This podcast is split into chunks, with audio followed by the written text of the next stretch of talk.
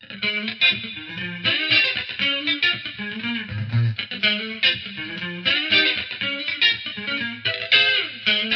方美人。この番組は、ちょわへよ .com より、各週金曜日にお送りしております。この番組は、音楽、美術、スポーツから、ボランティア、地域活動などジャンルを問わず、多方面で活躍するゲストを紹介する番組です。タイトルの八方美人は、韓国語では褒め言葉で、多彩多芸、彩色兼備などという意味です。はい。本日はこんな方をゲストにお迎えしております。ハッピーホッピーでです。どうも。す。こんにちは。もこんばんは。こんばんは。こんにちは。まあ時間によります。どっちでもいいです。はい。はい、はいハッピーホッピーのお二人です。よろしくお願いします。お願いしますえっとお名前がリカさんと、はい。秋久です。はい。秋久です。秋久です。はいはい。一回言ってくれれば。すいません。はい。はい。すいません。はい。えー、ハッピーホッピーさん、音楽ユニットでいいんですかね？そうですね。はい。えっと、多分大丈夫です。は。い。ウクレレと歌で、えっと、私、えっと、リカがウクレレと歌をやってて、で、秋作の方が、えーパーカッション全般をやって、まあ、二人で演奏をしてます。はい。今日は楽器を持ってきてくれと言ったら、本当にちゃんと持ってきていただいてですね、見事な楽器なんですよ。これ、八方美人のあの番組の方にもリンクしてますけど、写真が載っておりますのでね、まあこちらを見ながら、番組の方、お これ自転車のベルですよね。そうですね。某100円ショップのやつですね。もうはいそうですね。某、某〇〇の。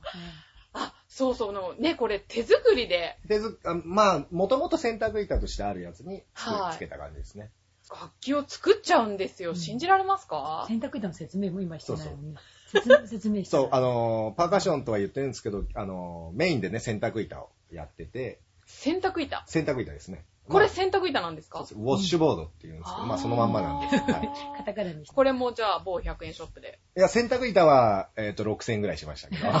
これは一応楽器屋さんで。これはですねあ、楽器屋さんに洗濯板売ってるんですか？そうなんですよ。ちょっとその楽器屋はかなり変わった楽器屋なんで。うんどこにもあるわけではないんですけど。これはあれですね、オハイオ州の洗濯板ですね。オハイオ州？はい、アメリカのです。日本のはね、木でできてますけど、あの、そっちのアメリカの方のはこういう金具？ちょっとこう、金具、金金具ってことなんていうの？なんていうんだろうね。これはね、あの、ブラス、真鍮でできてます。真鍮？真鍮だと思う。って何何ですか？鈴材かな？へー。ちょっと柔らかい金属ですね。まあ、あの、後で時間ください、これ説明。すごい長くなりますよ、これ。2 そうなんです時間ぐらい欲しいんですけど。じゃあね、後で説明していただいて。ではですね、ハッピーホッピーさんがどんな活動をしているのかを教えていただきたいんですけれども。活動？はい。えっとですね、まあ、あの、まあ、ライブハウスですとか、レストラン、あと、立ち飲み屋さんとか、ちょっと変わったところで、名前の通りにあ立ち飲み屋みたいな感じで。あの、ホッピーが置いてあるような、はい、あの、小さい場所。で普段、はいあの、ライブをやらないような場所に、その日だけ、あの、こう、ちょっと機材を入れたりして、ライブをやったりするのが、まあ、私たちも好きでやってるので、まあ、そういうところからよくお呼びがかかっていくんですけど、また、まあ、そういう、えー、お酒を出すとこ以外だと、まあ、小学校ですとか、あと、あの、赤ちゃん、子育てをしているお母さんたちを応援するような、ああの、親子カフェっていうんですかね。はい赤ちゃんがうじゃうじゃいるようなー 場所で午前中から演奏することもありますし、幼稚園もやりましたね。幼稚園もやりましたね。幼稚園も。あでもね、あとは広いんですよ。はたまた高齢者施設でもやるので、ね前そうだね、1歳の誕生日をお祝いした次の日に、あ100歳100歳だっけ？100歳のおばあちゃまの。バースデーやりました。そうです。あーもうじゃあ幅広い方を。幅広いよ幅広かったね。あの、あのあー2日はちょうどそういう2日だそ。うそう。結構そうですね。あの、今、ライブ活動といっても、なんかいろんな場所にね、演奏するたび行けるので、すごく楽しいですが、いろんな場所でやってますね。はい大体は関東の、そうですね。はいそうですね。今んとこ関東ぐらい。いじゃない？そうですね。まあ、群馬県とかで、まあ、イベントに出ることも何とか多かったんですけど、うんまあ、まあ、基本的にはそうですね、関東。まあ、群馬も関東だね。そっかう、んライブだと、まあ、やっぱり都内が多いですね。うんはい多いですね。このハッピーホッピーっていう名前がね、すごくご機嫌な感じで 一緒に残ってるんですけど、これはね、この名前の由来は、あの、えーちょっと僕が昔、あの、ハッピーっていう名前でちょっと活動していた時期があり、何の活動してたんですか、それは？ちょっと、あの、某テーマパークで、あの、ハッピーっていう名前でちょっとやってまして、なるほど。その時洗濯板やってたんですよ。へーでちょうどその時に同じ楽屋にリカがいて、ほうほえーなんか二人でやろっかっていう話をしてて、じゃあハッピーって名前残したいと。でハッピーなんとか。ハッピーなんとかかなんとかハッピーにしようっていう話をして、う。それであの、まあ、ライブハウスに出るときに、もう名前をすぐ提出しなきゃいけない時があって、うん。でもとっさにどうしようどうしようって私が、まさしくなんですけど、その飲み物のホッピーが好きなので、リカさんが好きなんだそうそう、ハッピーホッピーでいいじゃんいいじゃんなんて言って、その時こんなにこの名前で活動することになると、ピンときてなかったんで、でね、そのまま、もう、と、とりあえずその場限りの名前だったんですよ。いやいやいや、ハッピーホあ、ッピーで。そう、とりあえずこれで出しちゃえみたいな感じだったんですそうなんか。でもちょっと可い愛いから真ん中星つけちゃえなんて言って、本当に気ふざけて軽に。もうね、車の中で爆笑しながら決めたような名前ないんで。いんじゃないのって言って、で、出したところ、そこの名前がなんか、この名前のままはい活動が広がったり、あとまあコンテストでその後にね、賞を取るようなことがあったのでう、この名前のまま残ってしまい、あ、じゃあ、そう変えらんないし、みたいに。コンテストで賞もらったら変えたらね、もったいないじゃないもですか。ったいないですよね。でもね、そうしていくうちうに、ん。なんかね、最近はすごく気に入ってますね。愛着あるね。愛愛着着あるあの、カタカナの名前ってね、まあ大勢名前が書いてある時に、はい結構ね、カタカナって目に入りやすかったりするんで。そうですねね。、なんか、うんそうそう、あともう演奏形態もそうですけど、その、うんちょっとの能天気なというか、楽しい雰囲気が、まあ、うん名前に伝わりやすいので、うんまあ、最近はね、あら、なんか、今更ながら気に入ってますよ。いいよ。でももうちょっと2枚目の名前でもよかったな。いやいいんですホッピーが好きだディスティニーチャイルドみたいな。ね はいかっこいいじゃ何言ってんのわかりにくん。い。ワンズとかそういう感じ。読みやすいのは重要ですよね。まあ、大丈夫ですね。読みやすいし、あの、覚えてもらいやすかったりするんで、うん結構気に入ってます、最近は。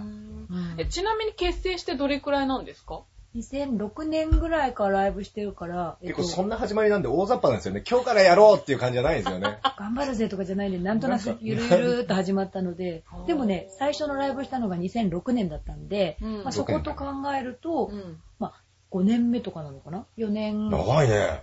なんだかんだ言ってそってる4年、今5年目ですね。うん。うん。ライブとかは月に何回？えっ、とね、月によるんですけど、はいでも割としもう毎週末のようにやってるんで、あ多い時だとなんだ？毎週末だと。そういうね、あの、高齢者施設とかそういうのも入れれば、多い時は、多ければ10本ぐらいの月はあるし、10本以上やる10本以上やる月はありまあす。し、うん少なければね、4、5本って月もたまにはあるしっていう感じです。うん。夏場が多くて、あのねこあのそうなんですか？この雰囲気でやってると、やっぱ祭りによく呼ばれる。そうでしょあうね。の、賑やかし？はい。もうそう、ま、毎年、去年までは毎年、みなかみの花火大会呼ばれてて、そうすると、レンジャーショーがあって、吉本の芸人があって、ハッピーホッピーなんですよ。ハッピーホッピー終わったら花火が上がるっていう、そういう。あね、そういうお祭りごとは何だか呼ばれやすいので、ーうんやっぱり夏場が忙しいね。夏がやっぱり忙しい。夏大好き。あー夏大好きなんですか？あー今年はね、暑くなりそうですけど。今日も暑いですね。ね 暑くなってきましたけど、えー、二人が音楽を始めたきっかけっていうのは？それぞれってことですよね。はそれぞれ。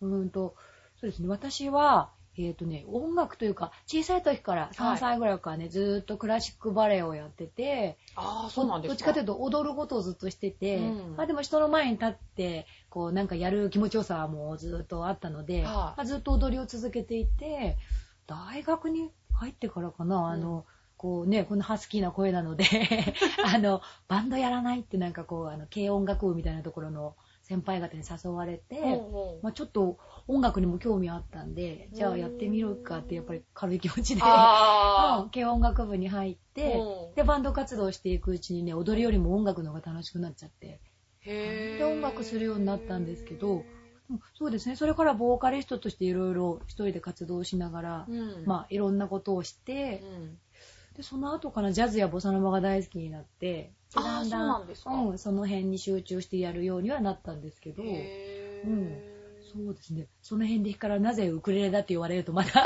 話が長くなるんですけど。でもまあ、ちっちゃい時から、やっぱり人前に立つことはしてたので、うん。なんかそうそう、なるべくしてというかね、うんやめられなくなっちゃったんですよね。表現するのが好きなので、やっぱりね。あなのでまあ、音歌自体はでもそうですね、もう、ここ10、ここ10年、十数年か、はい。そのぐらいですね。うんうん。踊りはもっと長いんですけど。ーうん。今でも舞台で踊るようなことってあるんですか？あこれでミュージカルを経験したことはあるんですけど、うんまあ今はそんなにメインで踊りやってるわけではないので、はうん、やっぱそうですね、今歌の方やハッピーホッピーの活動のがメインにはなってるんですけど、まあ、でもそうですね、その気持ちよさはね、やっぱり味わってきてるので、う、これからも多分表現することずっとね、好きで続けていくんだろうなとは思うんですけど、はい。すごいですね。バレエもできて、歌も歌えて。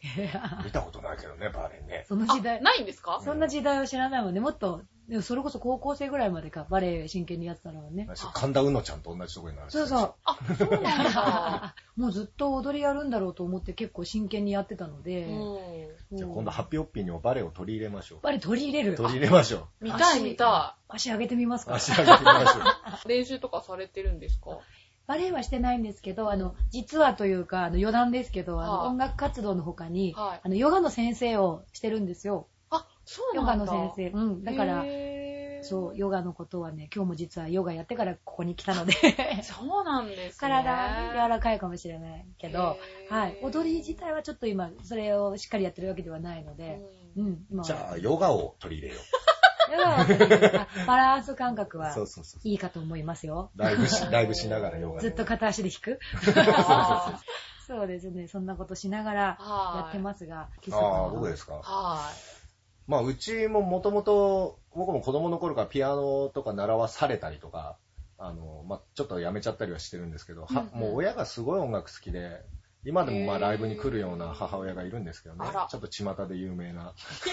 巷で有名なんですか中央線沿いで有名な。もうなんかライブハウス巡ってるんで、一人で飲みに行ったらそこ、お母さんが？先に飲んでたりする？その店で母親に会ったりする。先に、しかも友達のミュージシャンと飲んでたりするんで、もう困るんですけど。面白い、私も何回もいました。何回も来てるんですけど、まあそんな環境で育ち、はい。で、まあちょっと中学僕途中でドロップアウトしてまして。え、中学？中学の、えー、そうですね、2年の夏ぐらいからほとんど行ってないんですよ、中学。ほうほうで、まあ家庭教師とかつけて勉強はしてて、で、まあ時間があるわけで、うん、なんかやりたいなっていう時に、まあ音楽聴くのはやってたんですけど、ドラムいいなっていうのがあって、最初ドラム始めて、うん、高校ブラバンも入って、うん、高校はちゃんと通ってたんですけどね。遅刻は多かったですけど。で、まあちょっとその時に軽音がドラム少なかったんですよ。ちょっと持ってっかなって思って。モテたいな、みたいなのもちょっとあって。本当にいるらしいですよね、そういうきっかけでやる人って。結構そういうのですね。ほぼそうかもしれない。男性男性多いですよ。そうなんだ。ラルクとかやるとモテんじゃねえとか思って。ラルカンシルヤモテるとか。へー。結構最初そういう不純な動機で始めて、はい。まあでも結果的にはね、楽しくなっちゃって、そのままずっとドラム続けてて、うん。もう、でもそっからずっとですね。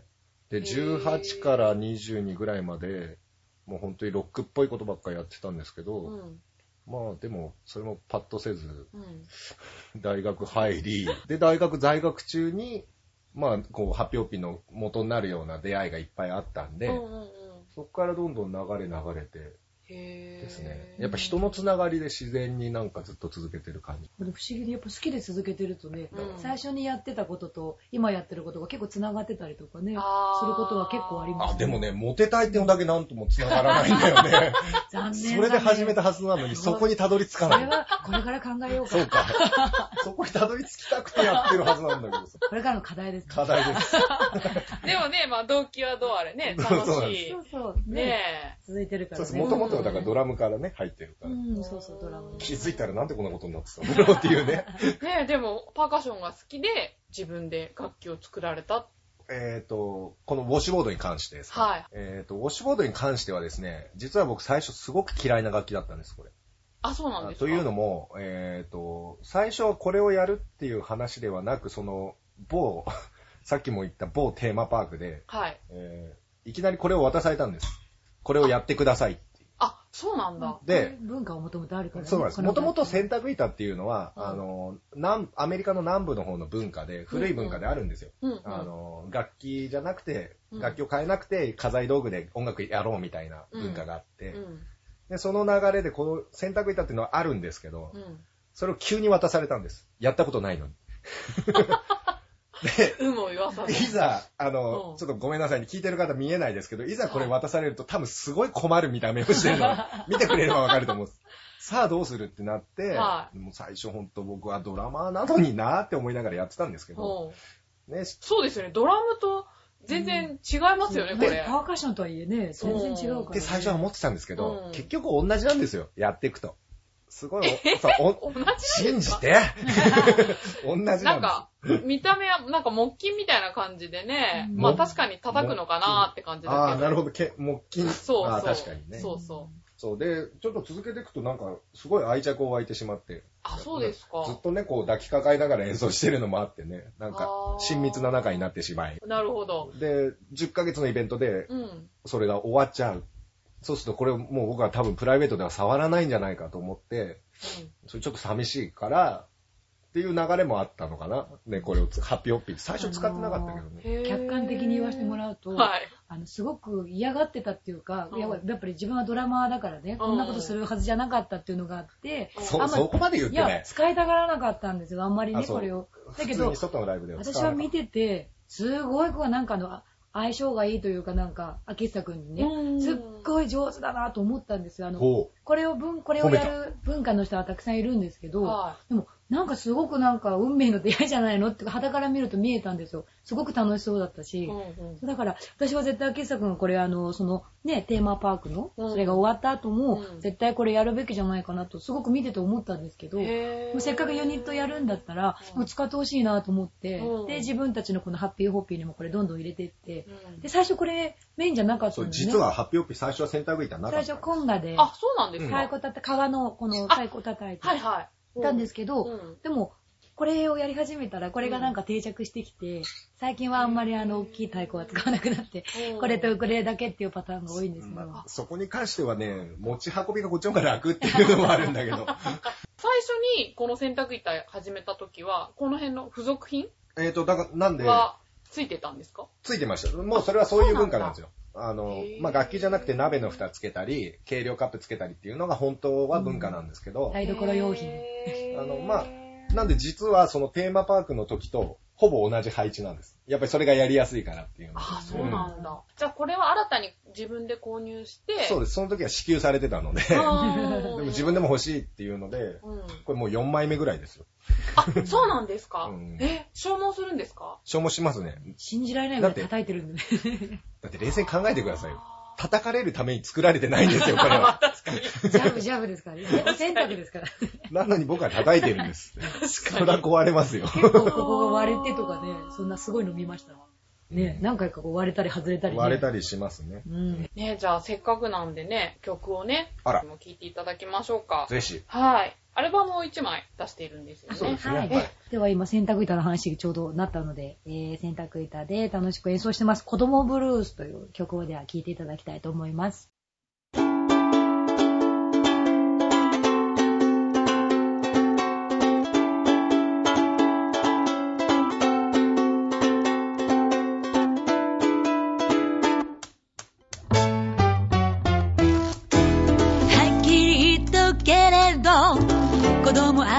しないで生まれてこの方数年結構世の中見てる。猫をいじめたりしない。お友達にも優し。いランドセルはピカピカで。これが私のポリシー。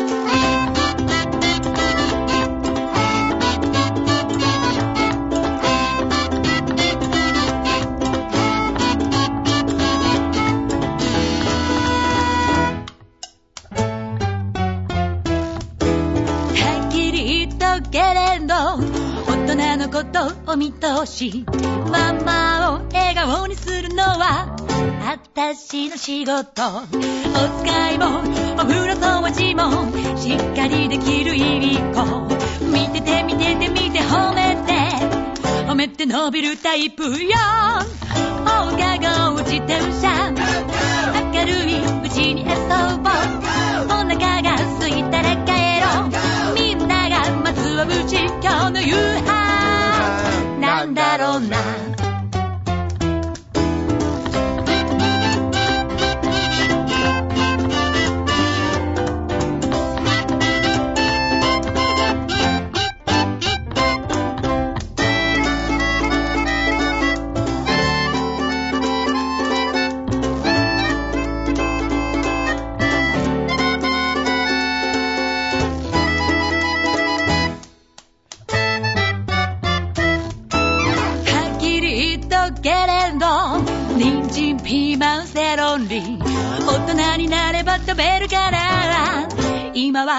はほっといて。夜の暗闇だけはちょっと怖くて切ない。SOS 出すから近くにいてね。おはよう朝まで。おやすみ夢まで。たまには甘えて。子供のふりして日が昇る。コケコッコ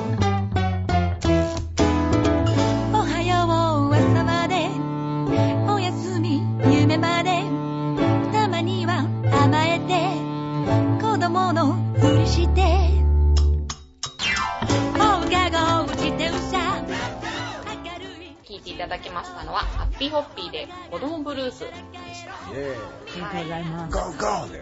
ゴーゴーで。可愛い歌ですよね。ありがとうございます。作詞作曲は。作詞作曲は、えっと、私がやってるんですけどウクレレね、えっと、え何年目なんだろう私も弾いてまだまだ、そんな、間もないって間もないんですけど、あの、ちょっときっかけがあって、ウクレレをあの、浅草の方、台東区の松葉小学校という小学校で今、課外授業で教えているんですけど、ああ、そうなんですよね。はいウ。クレレの先生なんですよ先ね。生になっちゃって、まさか先生になるとは夢にも思わなかったんですけど、あ、そうなんですか今で。も冷や汗かきながらやってますが、子供がどんどん上手くなるから、先生どうしようと思って、はい。すごいよね、上手くなる、あの、ペースが。ペースが集中力が半端ないんで遊び、遊んでるようでね、子供はすぐ覚えるんで、だから、えっと、今年で一応3年目になるんですけど、うんうんそう、やっぱ最初の時はね、その、いわゆるウクレレの上手な先生ってたくさんいるのに、なんで私に依頼が来たんだろうと思って、すごく躊躇したんですけど、ただ、あの、弾いて歌ってこう楽しい授業をしてほしいと言われたんで、元はといえば私も弾けないところからスタートしてるから、その、うん。まあ、3つぐらい、3コードの押さえ方で、なんとかこう曲を弾くっていうところから、まあ、ハッピーホッピーもそうなんですけど、うん。そこからスタートしてるんでね、うん。逆にまあ、子供に近い発想でうん。楽しみながらやるっていう部分では、なんか子供とできることがあるかなと思ってう、ん。それ、で、はい、お引き受けして、まあ、楽しくやっていたら3年目になったので、まあね、学校の先生にも、まあ、み認められてじゃないけど、まあ、うん。OK が出たのかしらと思ってね、3年もやらせてもらってるので、うん なんでもね、まあ、どっちかといえばこっちが楽しくやってるんで、一番ですよね、それが。遊ばせてもらってますが。でもその時に、まあ、えー小学校3年生から6年生までうん。子供たちがいて、うん。でその中から、そうですね、今年は、えっと、二十数名かな？あの、希望であの子供たちが入ってくるので、それで、えっと、その二十数名と一緒にやってるんですけど、うんやっぱ小学校に行くと、女の子と男の子ですごく差があって、うん男の子はもうただただギャーギャー、あの、遊んだり、そう、あー先生洗濯板触らしてとか、そう。なんていうのでも。あ、それって秋下さんも一緒に行って教あえてるんですか？のそうです。ね、あの、毎回じゃないけど、ね。毎回じゃないんですけど、うん。子供がちょっと中だるみしてきた頃に、うん。あの、先生ですとか言って言って、あと発表会とかで、ハッピーホップとか。で、秋作も呼んで、するとみんなあの、このウクレレと洗濯板のセットでみんな目で見て覚えてるんで、はなんでこう、男の子なんか特にね、あのやっぱ秋久くんが来ると、もうじゃれたくて、ブワーって来るんですけい。ど、何回か洗濯板壊されてますから、ね。そうなんだ。パフパフの玉が取れてるとかね。何回か修理してる、それで。あで女の子は逆にあの、しっかり者が多くて、うんそう、で、あの、女の子は冷静な目で、男子静かにしてくださいとか、言ってくれるので、怖いよまあ、ねあ。の、かなり救われてるんですけど、俺も何回か怒られたもん。あそうそうそう、。女子に？そうなんですよ。そうなんですか。あのー、結構ハッピーオピでやってる時って僕あの衣装として帽子をかぶったりすることが多いんですけど、うん先生、室内では帽子外してください。あ、注意された。でも、確かに理にかなってると思って、まあ確かに。はい。すいませんでした。失礼いたしましたって外して。女の子がね、そのしっかりしてる感じが、はい面白いしし、うんで、なんでしょうね、あの、自分もまあ、年齢的なことも言うと、うんあの、えっと、自分もまあ子供を産んだりしてないですけど、うん。そのなんだろう、お母さんたちの気持ちもわかるし、うん。かといってまだ子供の気持ちもわかって、うん。なんかちょうどね、真ん中にいて、うん。その女の子たちの発言を聞いてると、うん。すっごく面白くて、わかるわかるっていうところと、うん。まああと逆に大人として見て可愛いなと思うところと両面あって、で、その両面わかるっていう視点から見ていくと、うん。なんかすごくこういくつか面白いなと思う、そのなんていうか、ネタになるようなことが授業の中でいっぱいあって、うん。だから授業をしながら私はそれいくつかこう、あまあ、頭にあって、うん。で、これを絶対曲にしようと思ったんです。ね。おが子供ブルースにつながったので、だからこれを歌うときは、小学校3、4年ぐらいの女の子の気持ちになってやると、とっても面白くて、あとあの、聞いてるのもね、あの、親御さんはやっぱり、あ、うちの子みたいってなったり、あーおばあちゃんたちとかもね、うちの孫みたいとか言ってくださる方は結構いるので、なんでね、そうそう、面白い発想で、なんかもう、本当に学校の子供たちからもらった発想ですね、これは。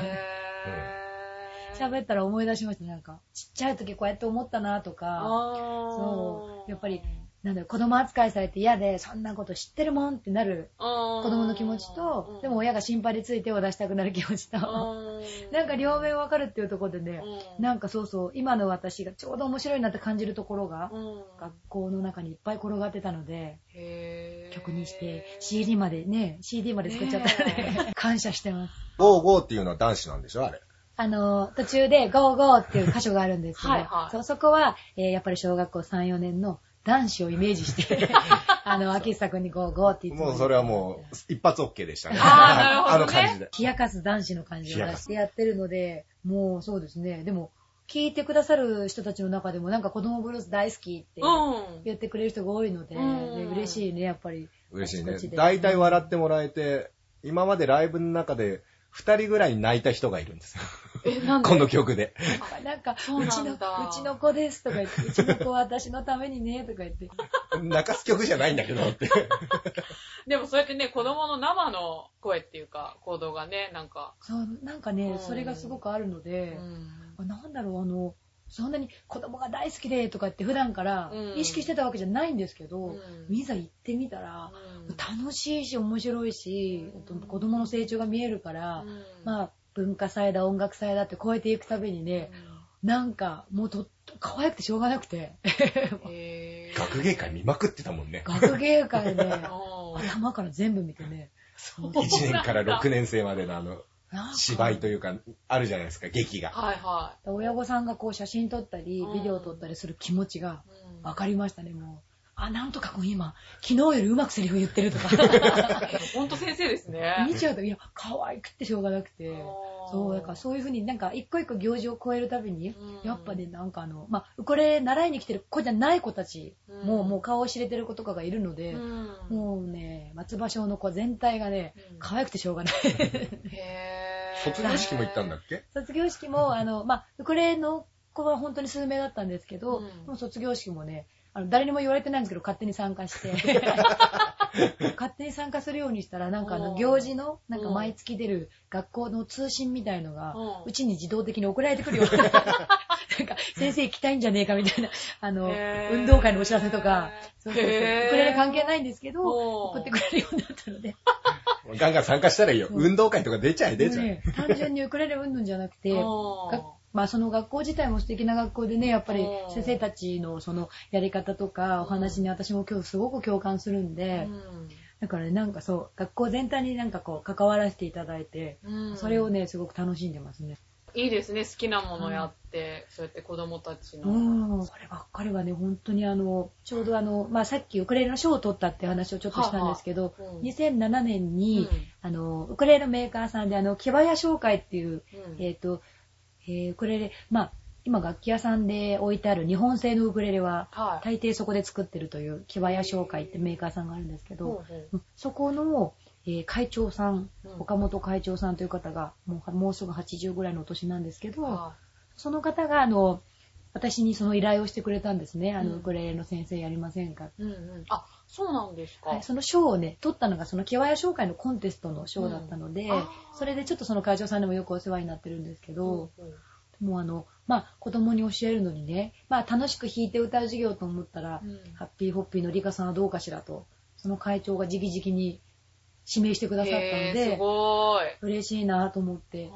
で、その木早商会のウクレレを、まあ、その学校にレンタルで貸し出してるのもあるので、あそのつながりもあって、なんか私呼んでいただいたのーで、へーそのそういうつながりも本当に感謝ですね。なんか、それがなければ多分なかなかこんな、そうですね。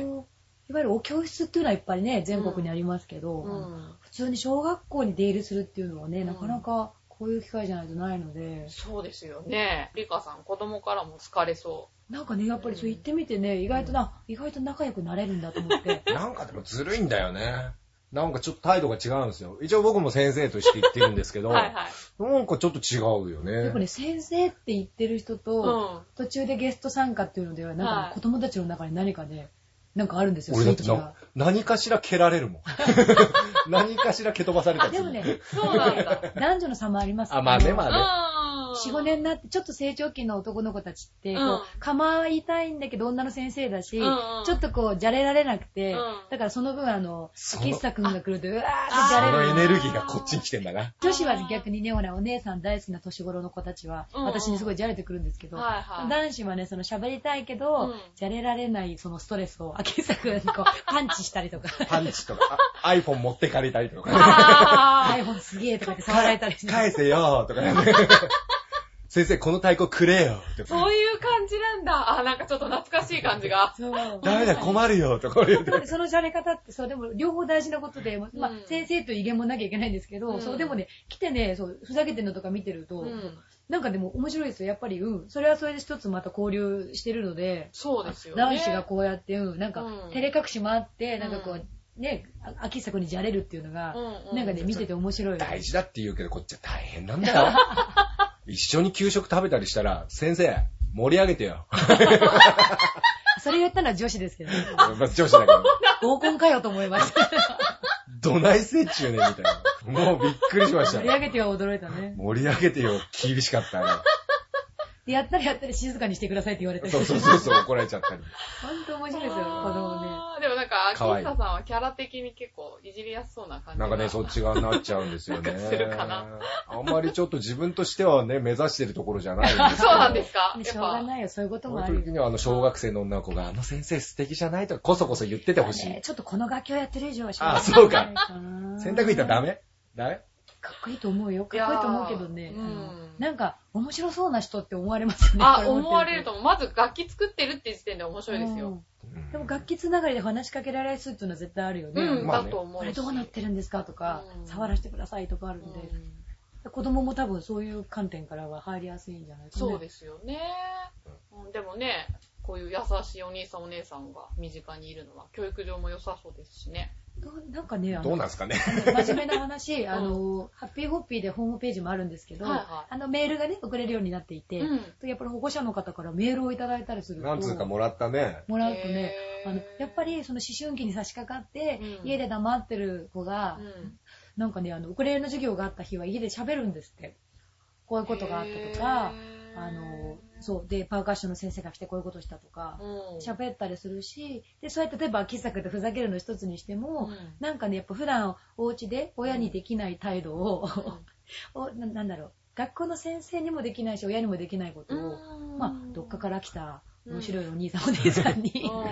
喋ったり、うん。まあ、じゃれたり、この交流することで、ちょっとこう、すっきりするじゃないけど、はいそういう部分があるみたいなので、なんかそのクレーンの授業の後は、子供がいい顔して帰ってくるから嬉しいですって、親御さんが書いてくださってて、あれ嬉しかったね、あれは。ああ、そうなんだと思っての、ね、こっちも、もう見方、わからない見方だったんで、ああ、そういうのがあるんだと思って、うん。で、すごく嬉しかったですね。まあ、黙っちゃったりね、うるせえってなる年頃の子が、うん。まあ、なんだかしらこう、なんだろう、親でもない、先生でもない、うん真ん中の大人が来てるっていうのが、うん。でしかも結構変なこと言っても大丈夫みたいな、笑ってくれるみたいな、うん。そのね、ところの人が来るっていうことが、うん。結構、あ、これもこれで一つの役割としてあるんだなと思ったので、うん、あの、なんでしょう。こっちもね、自信がないところも最初はやっぱりいっぱいあったんですけど、うん。まあでも行くだけで何かね、うん。あの音楽の面白さであったり、まあ、思春期の子ね、その多感な時期に、何らかしらこう構ってるっていうだけでも、うんなんか貢献できてることがちょっとでもあるんであれば、あうん、それはそれで自信持っていいのかなと、まあ、そのメールを見た時に思いましたね。音楽やってて子供と接するのってうん普通はなさそうですけど、なんかハッピーホッピーさんはお祭りにも出たりとか多いですね。ねえなんか絡むことは。なんか多そうですよね。やっぱりあの、ライブハウスばっかりだとね、やっぱりお酒出す場所ですし、時間が遅いんで、まあ、うんそうそう子供連れてくる人はいないんですけど、うん。まあ、早い時間だとね、うん。あの、お祭りごととかだと、それこそ午前中とか夕方には終わるので、はいはい。ねそういうのに呼ばれやすいっていうのはあるかもね。そうね、なんか呼んでもらえることが多いので、まあ。子供たちのイベントとかね、はもう喜んでやってるので、うん。そういう意味ではね、接するのは多いね。今日もね、来る途中電車で、めちゃめちゃ大泣きしてる赤ちゃんがいたんですよ。はいはでもう洗濯板があれば、あればあれを泣き止ませることができで、る。なんかパフって一発やったら泣くんじゃ、あの、泣くが止まるんじゃないかとか、一生懸命考えたんですけど、まあさすがに電車だしな電車ではね。ちょっとまだ組み立ててなかったんで。あの、組み立てるんだ、これ。そうなんです。僕はバラバラにして運んでるんですけど。カバンに入れてたので、まあちょっと混んでたのでね、うんこれもしこのまま持ってたら、もうチリンチリンって一発やったら、子供泣き止むんじゃないかあー、なとか。でも泣き止むと思う。そう、実際あの、うん某テーマパークで、あの、演奏ってステージでバーンって出るとう、んすでに泣いてたりするんですよ。何かしら子供が泣いてたりしてあーうん、まあテーマパークのレストランだったんで、うん。で、まあ泣いてるな、どうしようと。はで、いう時に、やっぱりね、聞いたことがない音らしくてい。、うん。この辺のウォッシュボード使って音出すと、うん。ピタって止まる子が結構多かったんですよね、その時経験上ですけど。何？何？ってなるんです聞いたことない音がするっていうので、泣いてる場合じゃなくなるらしくて。あー。なんか反応す。る。そうそうそう。泣き止ませるのは、ウォッシュボードが一番ですよ。多分電車とか普段から子供とかのそういう動きに対して、うん。別になんかこう、なんでしょう、あのうるさいなとかではなくてね、はいはいなんか、こうしたら泣き止むんじゃないかとかうん、こうしたら笑うんじゃないかとか、そういう発想で物を見て生活してるんで、ね、あまり、あまり良くないね。そうやって言うとね。だから泣いてると、おー、来た来た来たって、どうするかみたいな、さあどうする？そういう楽しみ方をこっちがしちゃってるので、子子供イベントの時はね、うん。どっちがステージかわかんないっていつも二人で言ってるんですけど、うん。うちらはこっちで演奏してますけど、ある意味向こうがステージと思って見てるんで、だから子供の動きとか、お母さんたちの動きを私たちも見て楽しんでるんで、なんかね、どっちがステージかわかんないし、泣いてね、向こうが注目されると、ちょっとこっちも負けたとかって。あ、そうそうそう。錦糸町の親子カフェでやった時は、はいはい。一人ちょっとすごいのがいて、前やった時に。うん。まあ、ライブ歌ってるのに車に乗って、あの、足でガーって走る車あるじゃないですか。私のこの股下までまた、はいまた下来たり、マイクスタンド突撃したりとか。あとは、赤ちゃんがハイハイしてきたりね、タタタタタ。あとは僕はコンガ叩くので椅子を置いてたんですけど、はいウォッシュボードで立って演奏してたんですよ。はいはい。で、振り返ったらもう席取られてて、その子に。私も演奏してパッて見たら、なんか急に秋久くん若返っちゃってるあれ あれって。1歳児ぐらいになって。その子には持っていかれましたね。その子がね、躊躇しない子でね、すごい。こうやってみーとか言うと、あの太鼓ね、こう叩いてみーとか、これ触ってみーとか言ってこう、見本見せると、うん。やるんで、お母さんがヒヤヒヤしてたけど。だって演奏中にボール投げるんだもん。それ、避けながらソロ叩いてたんですから。そういう目立つ子がいると悔しくなる。そうなんだ。きしょその発想だな、多分私たちも味方として、こうなんか、あの、なんだろう、大人目線じゃない何かでね、ね、立ち位置一緒だからね。そうですねね。競争心持ちますもんね。おいいな、注目されてる本気に悔しがるみたいな。泣いてる子もねあんな声量、大人に出せるのかとか、さっき考えた、今日言って。たね。今日のその、京王線のね、うんうん。あの、赤ちゃんがなかなかいい声してて、って泣くんだけど、ちょっとブルージーなね。あれってソウルシンガーとかのシャウトと同じじゃないかとか考えると、あの声量出せるとかなんかそういう。の。へー。しょうしょうもないこと話してたねで。もそれはね、やっぱり子供イベントに行って接してるからがゆえにね、なんか、そうですね。そういう子供のせ、え何、動きとかが面白くて、ももう取り入れたいんだもん。できればね、本当に、うん、なんか負けずにやりたいぐらいのところがあって、だからそうそうしていくうちに見方が変わったので、まあ、来てくださる親御さんたちもね、あの、なんかそういう、なんでしょうね、お面白がってくる、私たちが面白がってるのを見て、うん。なんかあの、そう、ハッピーホッピーが来ると、あの、一緒になって面白がってくれるので、気が楽です、嬉しいですとは言ってもらったことはありますね。あーそうですね。でも、子連れの人なんかね、泣き出したら恐縮しちゃうしそ、う結構ね、やっぱりいう感じでね、接してくれると緊嬉しいです張しちゃう。うん、泣いちゃってどうしようってこうね、なってるお母さんたちがいるとね、うん。なんか泣いてる子一人ぐらいいると盛り上がってる感じで、僕は嫌いじゃないですけどね。あ、そう。いやーってなっちゃう。来た来た来たって思ってね、別に、だからってどうってこと負けない。どこに行ってもそうですね、あの、うん。高齢者施設でもそうですし、うん。そう、であの、盛り上がったあの、ほら、コンサートでうん。黙って見なきゃいけないっていう習慣のある方たちって、うんうん。ね、静かに見てたりするんですけど、うん。本物音立てていただいても、うん。何しても全然こっちは構わないので、ドキドキしちゃうのね。静かになられちゃうと。そそんなシーンとしないでと 思っちゃそううなんだ。ぐらいなので、あの、なんかそうなんだよね。聞かせるっていう感覚ないもんね。一緒に遊ぼうよみたいな感じでやってるとこあるからね。うん歌っていくうちに皆さんがこうグッてこうねうん空気が一段となるようなうん瞬間ってあるんですけど、うんうんもう基本的に音をうん出していただいたり、うんまあ、それこそ物を食べる店だったらね、うんもうカチャカチャしてても何にもこっちは構わないので、うん。日常の音ならね。日常の音なら全然ね気にしないので、へそうーそうそういうのは逆にこっちも楽しんでますね。様子を人間観察じゃないですけど、うん。この店でこんなことが起きてるっていうのを。へー。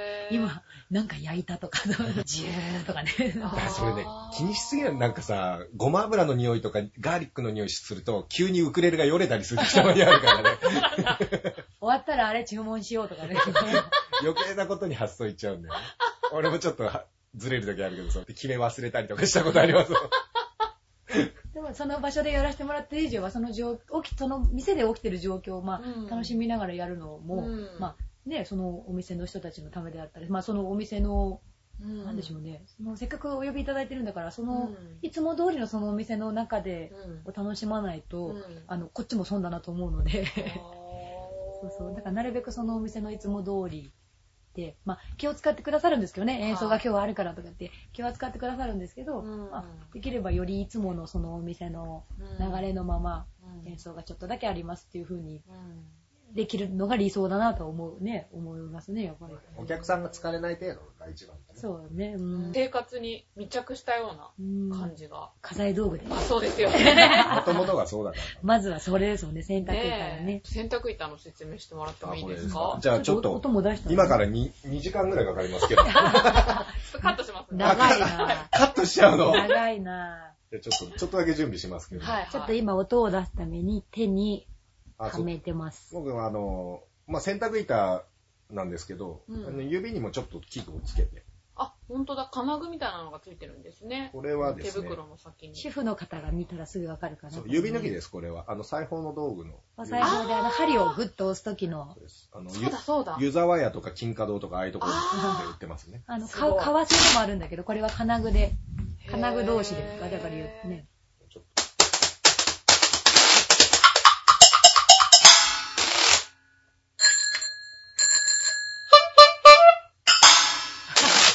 うるせえなぁ。おー、すごい。こんなの楽器だ。まあ、洗濯板ね。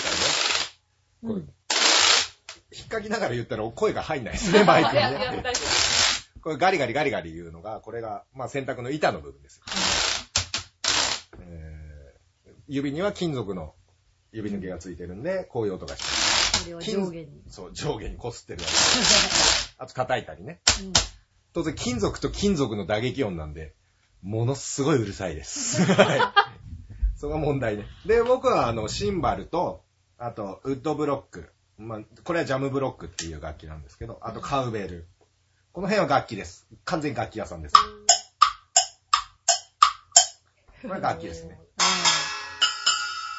シンバルはこれは僕はね、うんケージルジャンっていうのをつけるのこだわりですね。これドラマーなら分かってくれる。うん聞いてるドラマーさん分かって。あとはもうこの辺、チャリンコは、これは、これ全部自転車屋さんですね。うんあ、自転車屋じゃない。これはダイソーですけど。あこれダイソーって言っていいのかな ?100 円ショップですね。そういうとこで買って、あとこれ。これはね、ドンキホーテですね。ドンキホーテにいろんな種類が売ってます。夫。はい、僕は東急ハンズでこの間新しいのを買ってつけるのが楽しみなんですけどね。えーあ、新たに付属品をつそうそう、けたり足したり。削ったり。この後もね、実はちょっと次の、次なる考えがあって、今部品を買いに行ってるのね今日ちょうど買いましたね。あの、ねあの、新浦の大英の楽器屋さんでも、はいはい。ちょっといいのがあって、器具を買って。へー。まあ、聞いてる男の人なら絶対分かってくれると思うんですけど、プラモとか男好きじゃないですか。は要するに、組み立てて作るってすごい面白いんですよ。なんで、しかも自分で組み合わせを発想しい。て、うん実際作って、しかも演奏で使えるっていう、もうね、たまらんですよ、これ 作る時がより楽しいね作る時が一番楽しいです。うん演奏してる時はさほどでもないです。これのために電動ドリル買いましたからね。電動ドリル、あの、近所のホームセンターで電動ドリル買って、なかなか買わないよ。なかなか買わないですよね。そうそう電動ドリル家にあるってあんまないですよね。ありますよ。すごいよね。もう、実家の時ガリガリガリガリ言ってたら、親にちょっと心配されましたからね。うちの子大丈夫深夜にちょっとやってたのは良くなかったですね。深夜に部屋からガリガリガリガリガリドドガリガリガリする。何をしてるんだろうって思われて。でもね、そのぐらいね、本当にいろいろこう、いつも考えながらね、組み立てるのが面白いって。あ、でも工作チックな要素もあって。そうなんです。もうだから発想、発想が全てなんでう、ん人によってつ物が違いますし、うんあ、そうそう、使う人によってついてるものは結構違うので、個そう性が。そうです。もう同じのは的です2個ないですから、絶対に。じゃあもう世界で一つだうけの。ん、そうですね。世界に一つだけのをみんな使ってるんですよ。うんへー、じゃあ愛着も湧きますね。湧くんですよ、これが。湧くんだけど、子供たちが壊すんですよ。そんな大事なものを。いやだって触りたいもん、これ見たらね。うんいかにもですよね、うん触りたい子供まあ、それはね、触らせてあげたいけど、うんうん。一回だからねみんなで作らせる教室やりたいけどね、本当は。あ、これだとほら、まだピアニカもつくんだよね。そう、あの、これは別に文化全く関係ないです。ここれこそ世界で一人じゃないと思うんですけど。ピアニこカあ、なんか懐かしい。れピアニカ、ピアニカってわかりますよね？これメロディオン、あ、違う。ん？メロディカだ、これ。あ、ピアニカではないんですか？ピアニカってのは、なんか、ヤマハかなヤマハのの商品名かなんかなんですよね。鍵盤ハーモニカですね。そうですね。楽器名としては鍵盤ハーモニカ？これ本なの。これもね、お仕事につけるんですよ。こうやって。これも引っ掛けるところ作ったの。へこれちなみにつけるときは絶対に言わなきゃいけない。ガキーンってこう言って。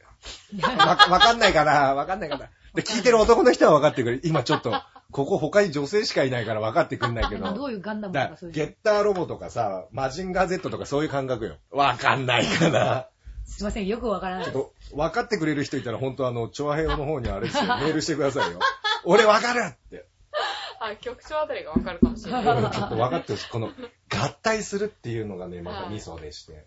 これもね、くっつけるためにわざわざね、金具つけて。で、こうすると演奏しながら。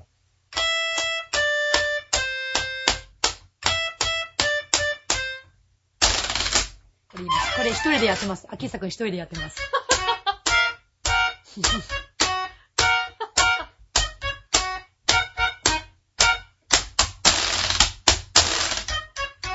あ、いいね、いいね、そ今初めてやった。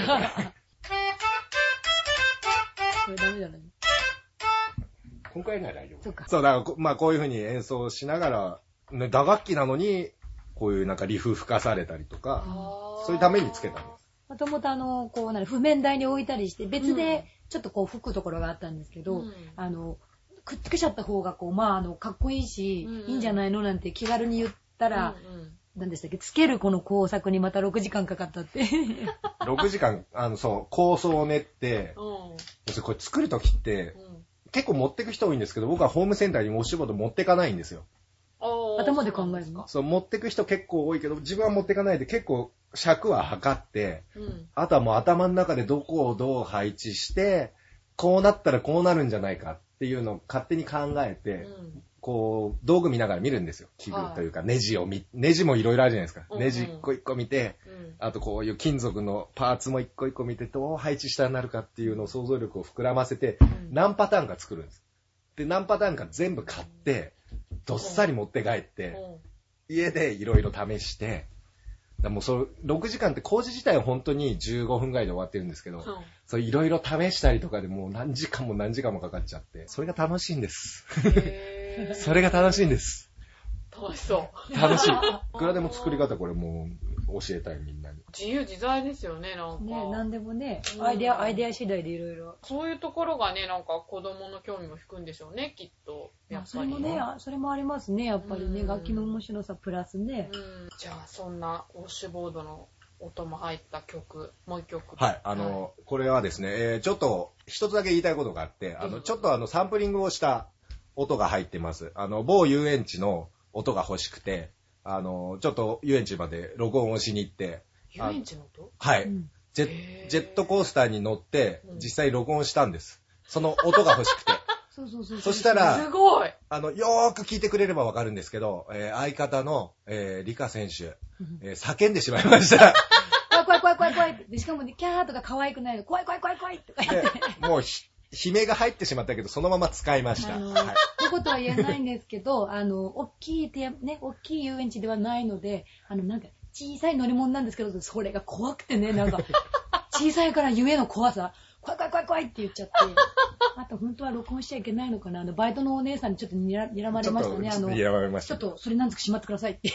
あ、そうなんだ。やりましたが、隠し撮りですか？隠し撮りしました。あはい、えー、そんな、えー、リカの悲鳴も入っております。愉快なパンダカーです。お願いします。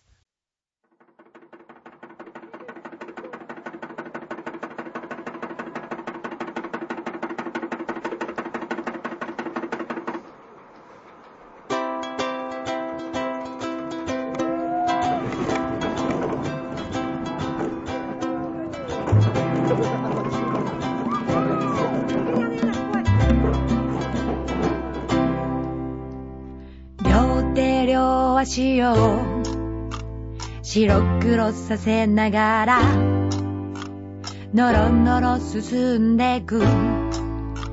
へんてこな乗り物。にぎわう遊園地の片隅でなんだか気になる。愉快なパンダカー君の背中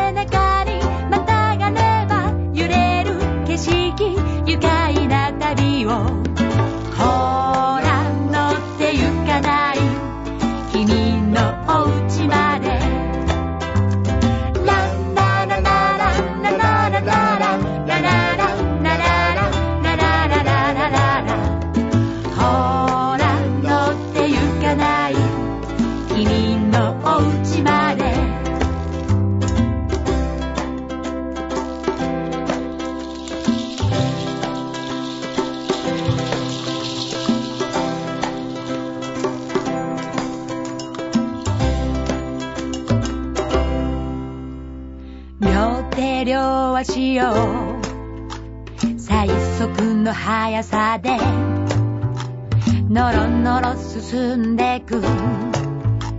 へんてこんなメロディー。デパートの屋上の日曜日。なんだか気になる。不思議なパンダか。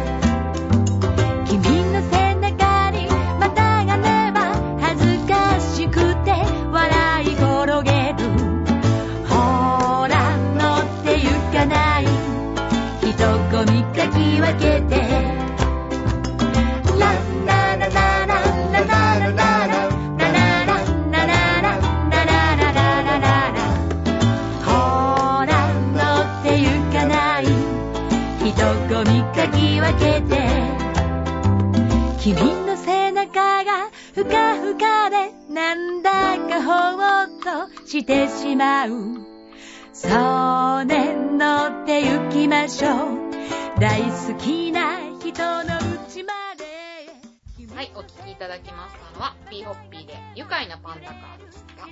悲鳴聞こえました？怖い怖い怖い怖いって言ってました。ちょっとね、最初の方にね、聞こえてましたね。がっつり入ってますからね。本当に怖かったです。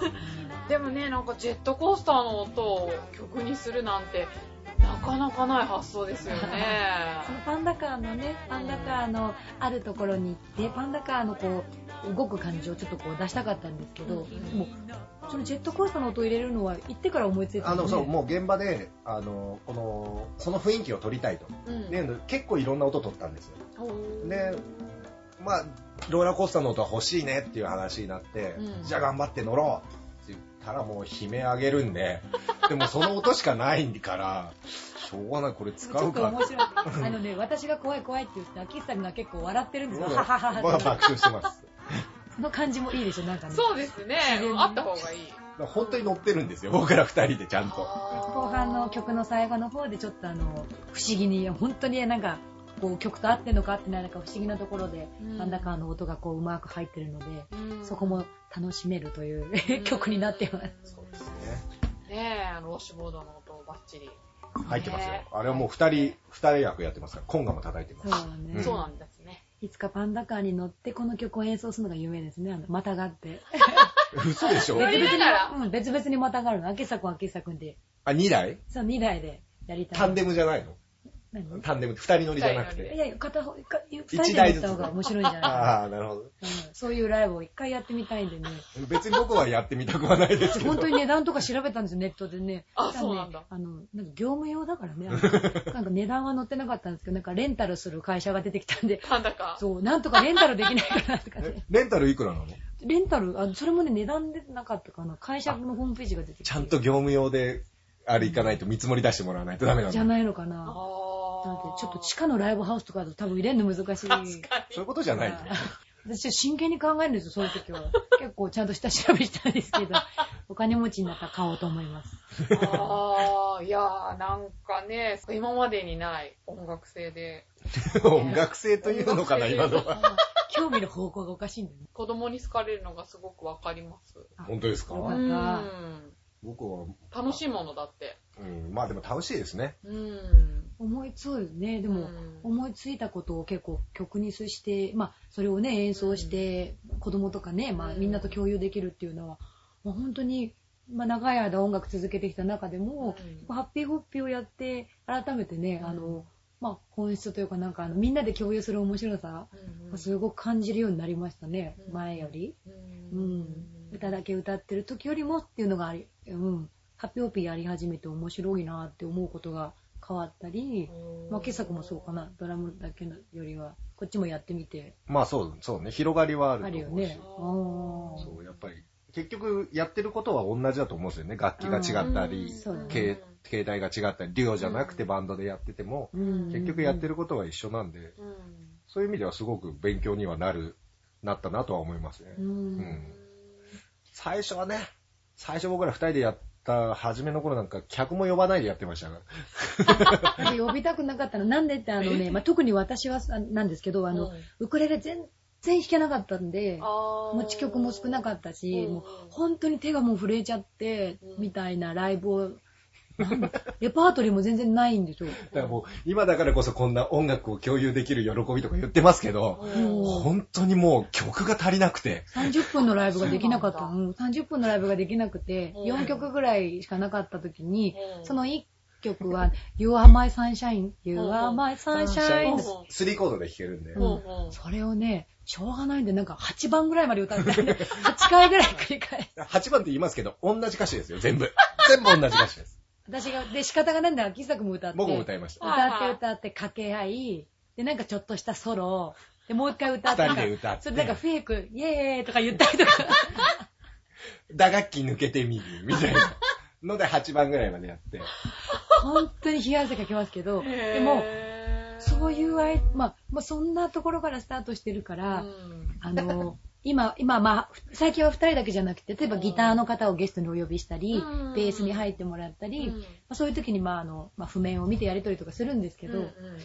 最初の時に比べたら、う。んその、いわゆる音楽的な話をしながら、こう、音楽が作れるっていうことが、う。ん喜びだよね。すごい喜びですよね。最初は、これをどう引き伸ばすかとか、どう、そう、どうやって原始的な方向に意識がいってるどうやって最後まで止まらないで演奏するかとか、ほんとそんなこと。そういう発想でやってる。まずそっちだったっていう。で、もともと、まあ、うんその歌を歌うライブはずっとしてきたので、そんな止まんないでライブするなんて恥ずかしくて、もう人も呼べないからこっそりライブして、本当にお客来ねえなとびっくりしました。呼んでないもん当たり前なんですけどそれが今じゃ先生までやってそうだよね。先生までやってんだその時の恐怖と逆のその面白さ、その、今思えばですけど、うん。そんな8回繰り返すなんて普通、ないです普通のミュージシャン恥ずかしくてやらないけど、その時真剣にやってたんで、でもね、そういう時の真剣さも大事だし、よ。でできない時の冷や汗感も面白いし、うん。で今分かるようになったからゆえの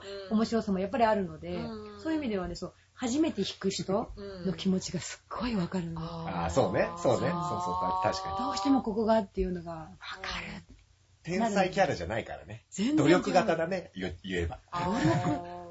努力とその変な発想から 思いつくことはあるんですけど、うんだから、子供とか最初に持つ人の気持ちはすんごいわかるので、もうちょっとこうするといいですよっていうのはう、ん今日初めて買った人に教えるのは得意かも。ああ、なるほど今日初めて買って、あの、なんて言うんでしょう、うん。あの、ひ弾き方というよりはね、うん。ウクレレの取り扱い方。もう基本から。こうやって持って、こうやってやって、ここを押さえると、うん。なります、みたいな。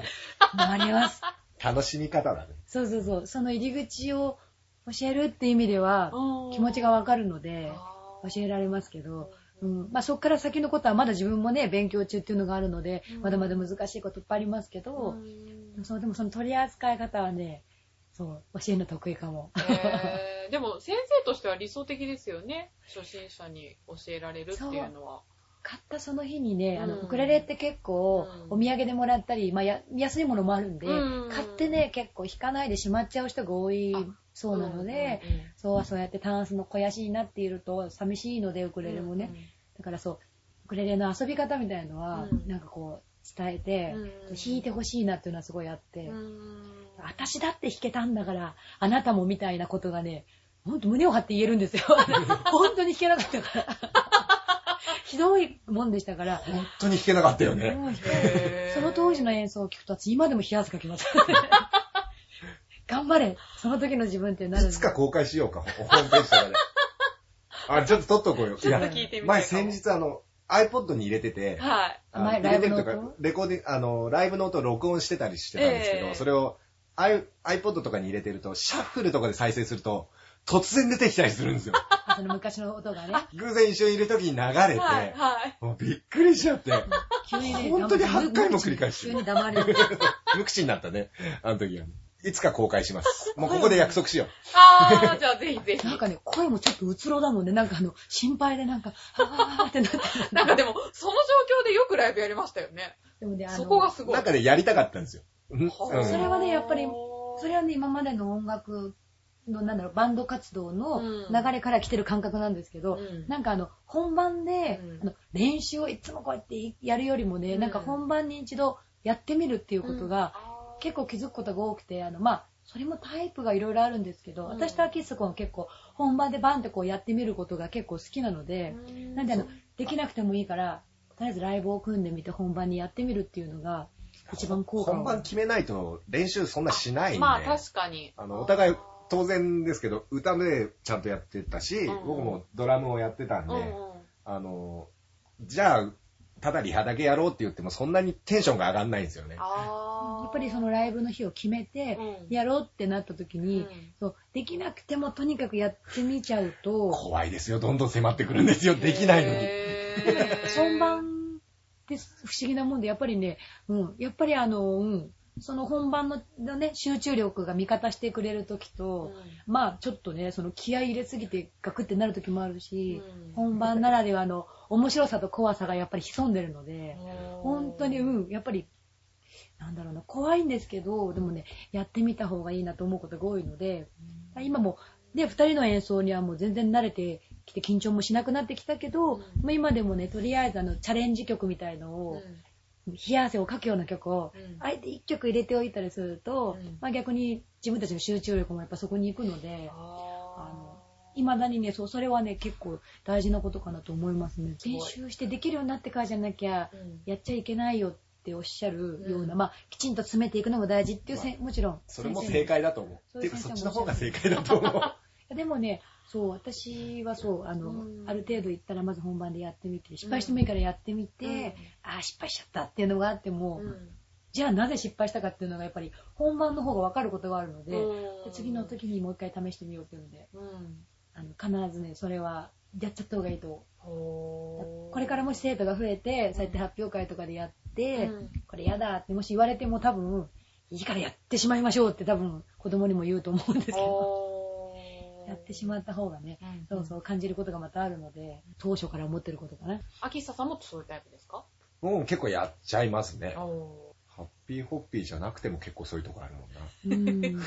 そうね。そうね。やっぱそういう、まあ、もともとジャズとかね、そういうところでドラム叩いたりしてると、そのセッションというか、その日会った人と、うんその場で、その譜面一つを共有して、その場で演奏するようなことにも、まあ、ね秋坂は、セッションとかね。うん、特に秋坂は慣れてる、慣れてるので、うん。そう慣れてるのかな。だからそう考えた時に、結構その時その時の感覚、うん。練習したからできる感覚じゃなくて、うん。まあ、その場の集中力でできる面白さうんうん。っていうところは結構ふっと組んでくれるので、そうだからまあ私がわけのわかんないことをした時に、あの、お？って言ってあの、その方向を感じてね、え、リカさん、リカさんどこに行くのっていう感じは、読み取ってくれる感じは、私も面白いんですけど。ちょいちょいあるよね。うん、あと、よくあるのが、曲の終わり方決めてないで始まっちゃったとか、え、どうやって終わるんだっけって決めてないっていう、もう曲始まってるんですよ。そうするとなんかね、こう、側頭部に3回繰り返しますとか、ここら辺に出るんね、で、私のおでこに電光掲示板が見えるんですって、なんか。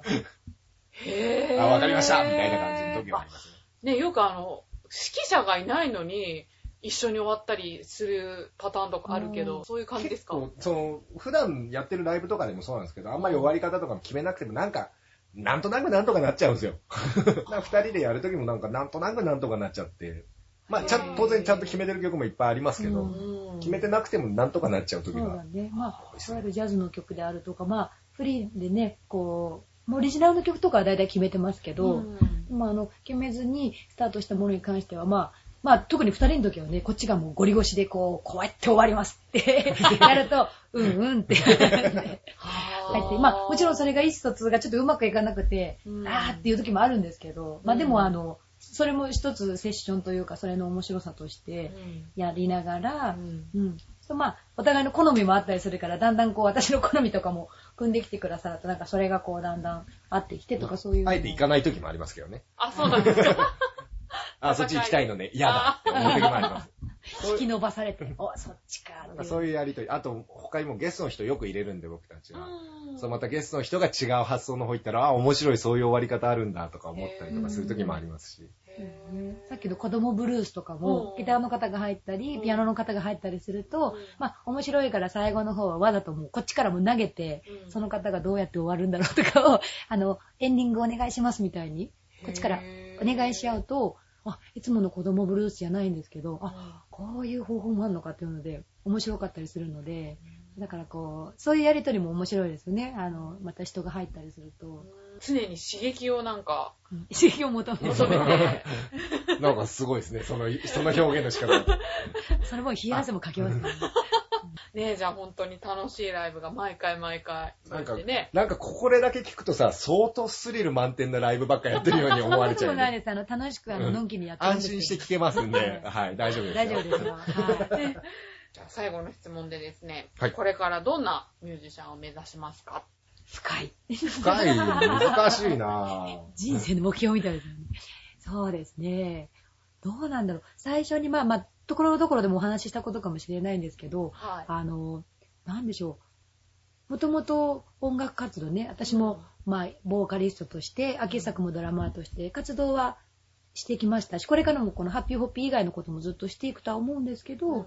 ハッピーホッピーだからこそできることとしていくと、そうですね、やっぱりね、そのなんか、まあお子さんであったり、あうん。の、その高齢者施設であったり、なんかね、二人だからこそ呼んでくださる場所、うん。二人じゃないといけない場所がどうもあるような気がするので、うん、いろんな場所で、いろんな形で、まあ、それもね、あの、そのために準備するんではなくて、いつも通りのスタイルで、私たちを受け入れてくださる場所には、どんどん行きたいなと思ってるので、なんだろうね、まあ、こうしたいというよりは、なんだろうね、もうちょっとし自然にその今、二人だからこそ行ける場所にどんどん行って演奏していくスタイルはずっと続けたいとは思います。そうだね。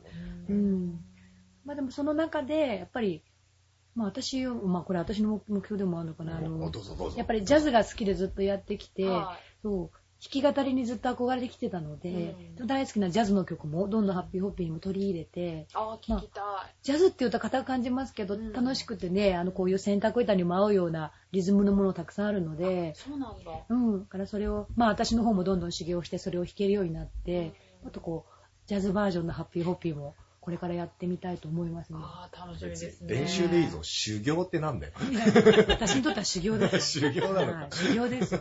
大変練習じゃないんだ。難しいコードいっぱいあるからね。すごい単語使ったなと思って今聞いてたら。素晴らしい。まあそういうことですね。。でも本当、うんそう自然に音出せるようになっていきたいなっていうのがうんやっぱりありますね。あうんーそこは秋久さんも同じ感じで。息をするように音が出せればっていうのは目標。へ。かっこいい。うんうん。な、なんかね、でもそうか、どうなりたいって言われると、まあなんかどうなりたい言葉がちょっと今パッチと浮かばないんですけど、うんそれでも今やってるその音楽のやり方っていうのがね、うんやっぱりあの、当初昔思ってた感覚はなんだろう、あの、ウクレレを弾く前、はい。洗濯板をやる前から思っていた感覚にちょっとずつ近づいていくといいなっていうのがありますね。あの、結構最初はもちろん慣れない楽器を持って必死だったところもあったので、うん、それがもう少しさっき秋さんが言ったように、息をするようにというかね。そう、もっとね、もっと馴染まないと。まだ言っても始めてそんなに経ってないので、え、でも5年ですよね。こうね、まあ短いですよ。ああ、そうなんだう。んうんやっぱ続けながら見えること、ううんんまあ5年前には見えなかったですね。やっぱり今の形、こういうふうに続けてると思ってなかったので、うんまたここから5年先、そこから5年先って考えていたときに、そんなやってんのかな？いや、いや、続けてたいとは思いますね、やっぱり。うあんー、面白さはもっねと無限大に広がるとは思うね、こういう楽器と同じくね。うん。とにかくちょっと続けてみることと、ジャズの曲を取り入れてみたいということが、身近な目標です。今後、ライブの予定なんかは？えっとね、今日放送が始まってる、今が6月3日ですね。はいい、きなり明日、明後日、6月の4日と5日なんですけれど、4日5日はい。正確なえっとねイベント名は傑作お願いします。えっとですね、NHK のエコパーク2011。おーエコパークなんだ。はい。NHK、NHK のあの渋谷にあるね、はいはい NHK のあの真ん前で、えーイベントがあるんですけれどあそう、はい、私たち以外にもこうした洗濯板であるとか、その、まあ、家財道具をこう使ったようなね、面白いあのバンドの人たちがたくさん出るイベントで、これね、マジで面白いです。うん一回ね、去年の秋に一回やったんですけど、えっ、と、まあ、えー NHK の入り口付近ですね。はい。表、外なので、うん。まあ、ストリートでいろんなバンドが各場所で演奏したり、うんで、夕方4時ぐらいには、えっと、あれですよね、NHK ホールの入り口の方でも、メインステージでもまた大きいライブがあったりして。今回もそうかどうかはわかんないけど、まあ去年はそうだったね。そうですね。で今日もどーもくんのでっかい中に入れる風船みたいな、なんかあるじゃないですか。クッションがついてる。子供がジャンプしたりとかして遊ぶ。そうあーあんなのもどでっかいどーもくんが来たり、はいあとペンギンがテクテク歩いてた 本物ですよ。り、うん、本物です、本物。え？ああとはフクロウを、フクロウとかね、オウムとか、そういうのがいたり、あと、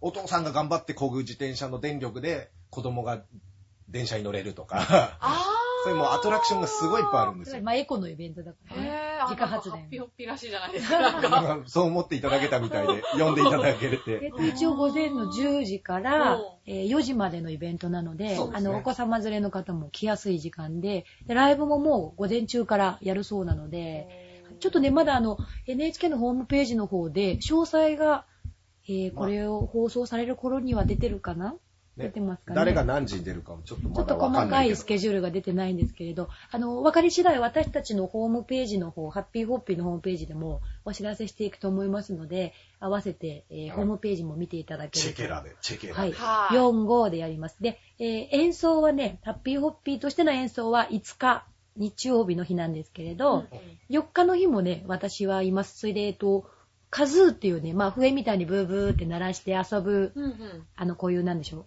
う。なんて言えばいいのかな。カズー、おもちゃみたいなものがあるんですけど、うんそれをね、子供たちと一緒に作って遊ぼうっていうイベントがあるのでうん、そのワークショップを私手伝う予定なので、俺も行く。あ、4日にはいます。どっちもいます。はい。うん。あ、ちなみに僕4日はそうだ。違うバンドでもご志望でやるんであ、そうなんですそうか。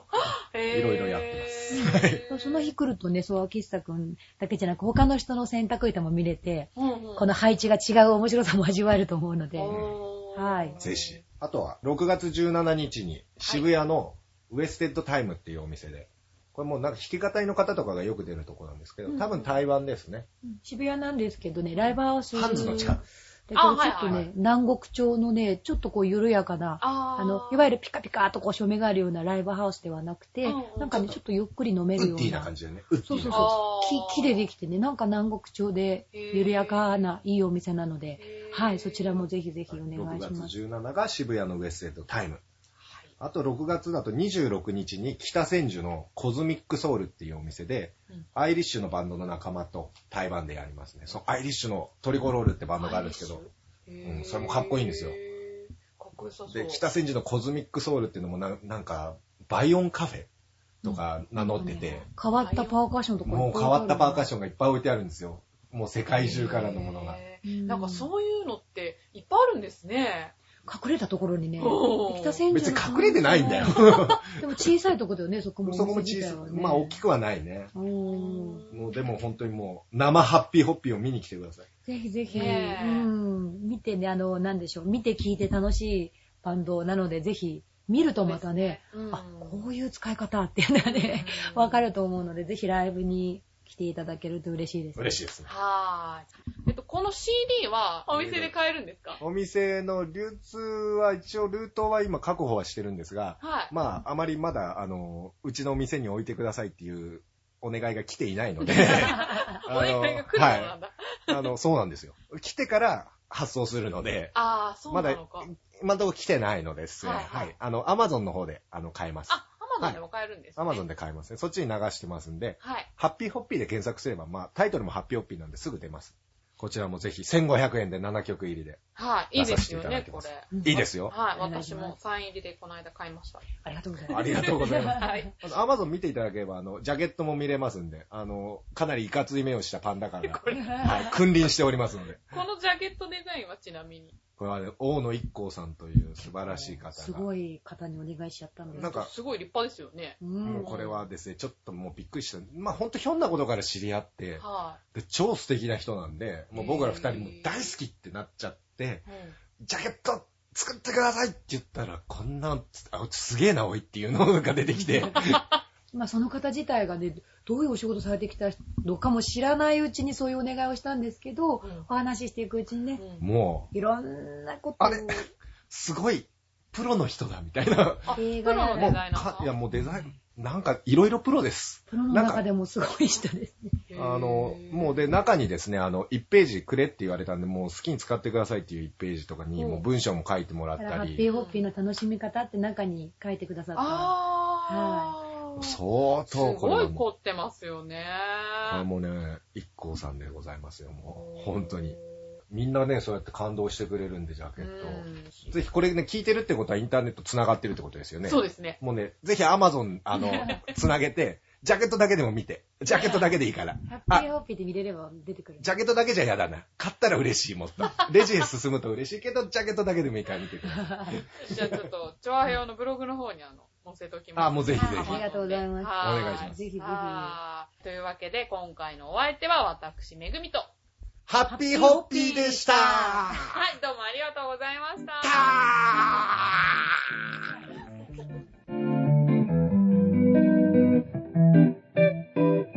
ー